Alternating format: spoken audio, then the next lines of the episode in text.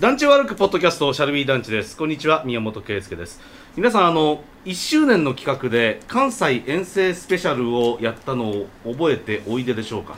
実はあの時にあの団地をぶらぶらケンチンさんと歩いた後にすごいことがありまして、ありましたね。はい、えーそのすごいことってのは実は今なんですけど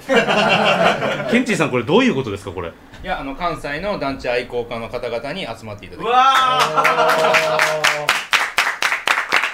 すごいですねすごい。これだからあのー団地のはい集会場をお借りしてそうですねはい集会所で集会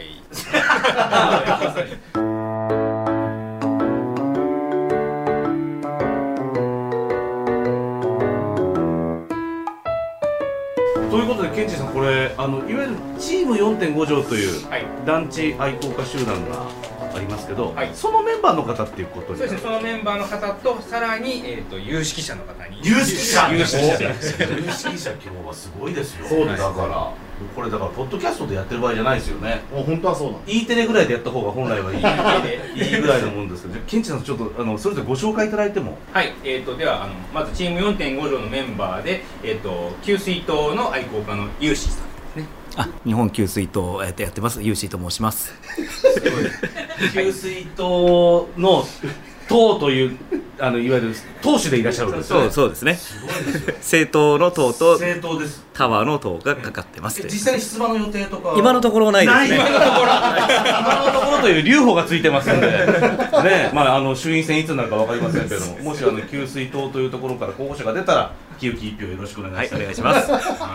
い、それから、えーツインコリダー愛好家のカポさんですはい、えーチーム4.5条のカポと言います、えープログラマーとか、えー、とミュージシャンとかやっております、えーまあ、皆様ご存知かと思いますがツインコリダーというタイプの、えー団地を、えーめでておりますあーこれは福岡にはついこりがないあるんですある ありますありまちすなみにどちらちょっと今名前がパッと出てこないんですけどあ福あ重福重そうですねあれ福重そうですね偽ツインコリダーじゃないんじゃないです、ね、あれツインコリダーと呼んで大丈夫なんですかえーっとちゃんとツインコリダーになってる中東ありますあそうなんですね、はあです。あれツインコリダーってじゃあよかったんだよかったんですね。そうそう、はいあれツインコリダーじゃないかもって言あっのて螺旋階段ついてるやつですよね螺旋階段ついてるやつですかね はい外側についてますね。あー一回カット一しました回そうあの喋ってあ違うかもって言ってカットしたカットしたことがあったんですけどあれまあ復活させてもいいですあの今後わからないことがあったらぜひそう加藤さんに加藤さんにはねい聞いたらいいはいはい、えー、と続きまして、えー、と岡山の、えー団地愛好家の二十歳さんですはい、えー岡山の二十歳と申します。えー岡山のお団地、えー県内全部巡っております。はい、えーあと団地お守りも作ってございます。これですよ多分もう唯一ですよね団地のお守りがある神社ってねえっ、と、そうですね。あれ何年前でしたかね、あの、 6年ぐらい6年前ですね前なんですけど、ええテレビでええ私どものあの番組で団地の企画をやった時に、え岡山に寄りまして、はい。それでねえ二十歳さんと合流して、もうあのどうもの最後のロケの、えー最初の部分でで出させていただきましたそうでしたそうでしたえでもう本当に二十歳さんがもうしゃべりまくって、はい。えー残念ながら放送できなかった部分が多かったんで すそうですね。ーあのーそうですねあのあれほとんど尺8割ぐらいほとんど話してましたもんねいやだけどあのねあの時に取っといてよかった銃刀も結構ありますよねありましたねうんもう今もうほとんど残ってないところが多いのではいでなぜかその映像が岡山になくて福岡にあるそうです ね誰一人見てませんからねちょっと不思議なところですけど、ええはいいい思い出でございます、はいこちらこそよろしくお願いしますはい、二十歳さんです。はい、続きまして、えー団地の、えー建築のことなら俺に任せろ、えー団地不動産の吉永さんです。はい、あの団地に詳しい建築家の吉田です。まあ有識者でもあるわけそうです。有よね識者でもあり、チーム4.5条のメンバーでもあると。ですよね一応設計事務所やってるんですけど、はいなんか団地付きが講じて団地専門の不動産屋もやってる。すごいですよねだからもういいいいものは皆さんに住んでもらおうということで私吉永さんが、はいあの書かれた本もあの読んでおりまして、まあまあ、バイブルみたいな形で ねだ団地付きが講師で団地の設計の本も書きました。えすごい。本当大好きですはいえー続きましてちょっとチーム4.5のメンバーで、はい台湾の、えー団地のことなら私に任せろ玉蔵さんです。天野です。よろしくお願いしおま願いす。し ますこの場でこう一点はい、はいなんで台湾の団地なんですか一応日本の団地だと先輩に勝てないんで。そっちか。まあ確かにちょっと勝てる感じしないですこのメンバー見るとそうなんですよあーでまあちょっとあの旅行が好きで台湾に行った時にんなんか団地っぽいのがあるなと思って行き始めたらコロナになっちゃって3年空きましたけどもまああのこの間うん今年は2回行きました台湾にお住まいの方で地元の方で団地好きって方っていらっしゃるんですかね私はちょっと存じ上げないですねということは台湾初の台湾あ マニアの可能あ台湾団地マニアの可能性があでもね日本にはいるんですよあそうなんです日本かにはいるんですよそう東京の男性なんですけど、いその方は常盤平のスターハウスに住んでるんでぜひ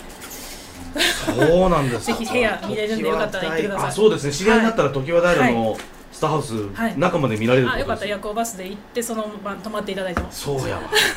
あのいわゆる星型星型住棟住宅住宅前前のバス、はい夜中2時ぐらいにバスが着くんでああ何回か話してますそよねうなんですよだから結局そこで2時に降ろされても何にもそうそう行くところがないんですよ松戸市ですよそのね話聞いた時これやと思いました知り合いになってて損はないですよ、おーはいぜひ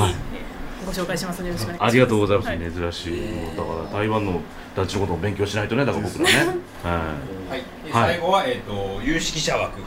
えー有原さんです。はい。いや、僕はあの今日は団地ファンのあの代表としてこの場に今日登壇してもらったんです団地ファン代で表僕はすごい団地が大好きで団地の本とか団地を見に行ったりとかするんですけどもそういった中で団地の本って例えば吉永さんとか天珍さんとかあと UC さんとかはもう僕にとってはもうすごいバイブルなんですよかります同同じ気持ちですで僕は団地の本100冊ぐらい集めて持ってるんですけどその書いた方がここにこうやって揃ってるってことはもうオールスターなんですよ あのバスケットで言えばオールスタわかりますわかりーます映画で言うたらアベンジャーズみたいな感じ本で当そうですよね団地好きにとってはとんでもない人たちが今この空間に集まってるわ けですすごいですだからこのまま年末でこの回の後行く年来る年みたいなそれくらいの価値のある紅白歌合戦みたいな、ねとんでもないメンバーが今この場に集まってるっていうことでちょっと僕今日興奮し ててすいませんちょっと興奮しすぎてはいっていうのであーもうすごい嬉しくて今日来る日今日が来る日をもう心待ちにしてたんでいすよやー本当になんかだから良かったですね僕らあのシャルビー団地の大阪遠征することで、はいこういう機会が生まれたってこそとうなんですしでょね。だから団地好きな方はもっとあの知ってほしいんですよこういう方たち関西周辺にもこうしてすごい人たちがいるっていうことをぜひ知ってほしいなと思ってこれはちょっと責任重大ですねそうですね。えええでも関東に負けてないんじゃないですか関西のこういう活動負けてるつもりはないです。だってチーム4.5条でも、そのいわゆるこういった会合、まあ、実際によるかどうかは別にして、はいどれくらいの頻度でやってるんですか月1回ですね。ほら月1回だもん月でな大体始めたらな1時間ぐらいはやろう1時間ぐらいやってますね。うんそうですね30分から1時間は。はい。月に1回1時間これだけの人数が寄って喋ることがたくさんあるんだよそれがすごいですよねすごい1ヶ月じゃそんな団地変わんないですよ ね変わらなかったことの確認っていうのがあのったらまだあったよあの中東まで生きてたよみたいなあーなるほどねでも確かにそうしないと今だんだんその30年代とか40年代に立ったものっていうのは今見とかないともうなくなっちゃうっていうことなんでしょなんかなんか看板立ってたで、あー LED 化されたで。そろそろとかねあ看板が LED 化されてる前まで蛍光灯だったのにっていうがもう解体が始まりそうな気配があるとかあやっぱり囲われ始めたりとあはかいするので、そうするとやっぱりちょっと報告しとかないと、大事だねすごいよ全リスナーの予想を裏切って祝1周年プロレス人生相談ローリングクレードル第4シーズン満場一致で最高シリーズ開幕各種ポッドキャストから毎週水曜日全力配信中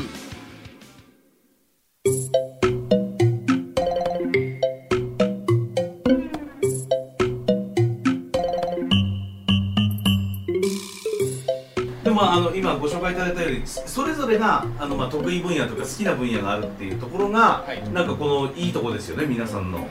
であと1名あの、えっと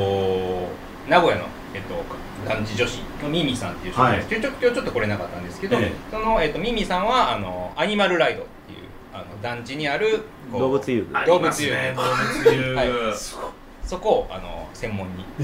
すごいなどれだけ専門家がいらっしゃるんですか7人ですよね 7人あそのいわゆるだ団地好きの中で団地好きの中でその専門っていうその最後分野が何個あるいやそれはもうか星の数ですねきっとね多分そうですけどねただまああんまりみんな区分けしないんですけど僕らはなんか区分けしている感じになってるから区分けしてるからといって自分の専門のとこしか見ないわけでもではないですねなるほどなるほど特に好き中でも好きっていうことなわけで、じゃあ普通に皆さんママ壁画は知ってるんですか知ってますでもすごい今もう震度何ぐらいかの勢いでみんなうなずきました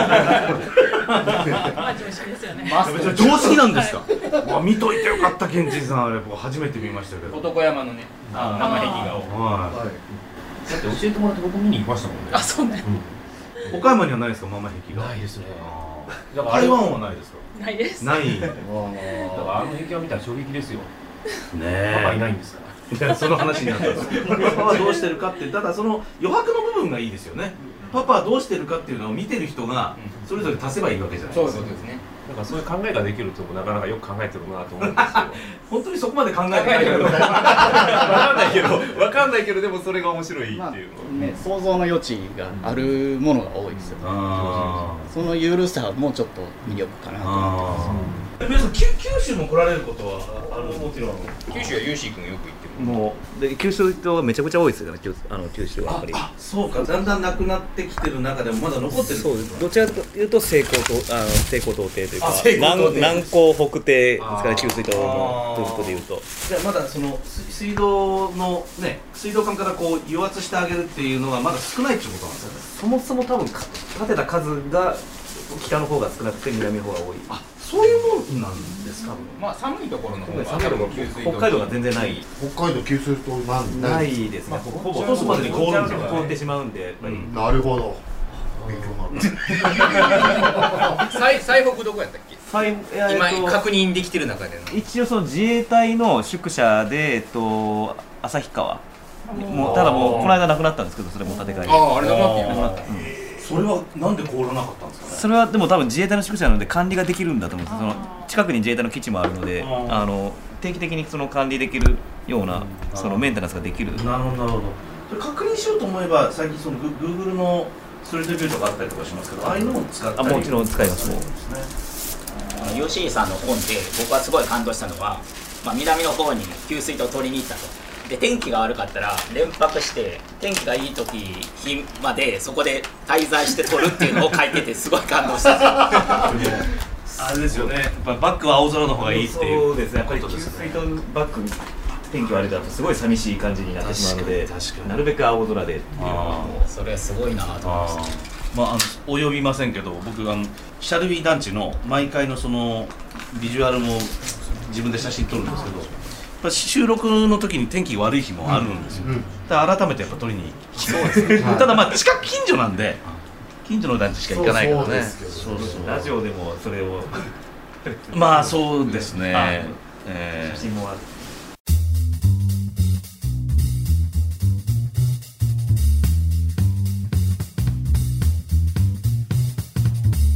ディレクターの有馬です。いかがだったでしょう団地座談会。えー今回はほぼほぼ自己紹介で終わってしまいましたが、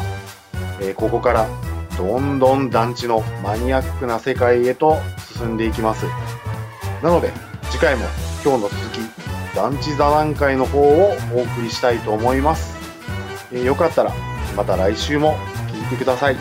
ありがとうございました。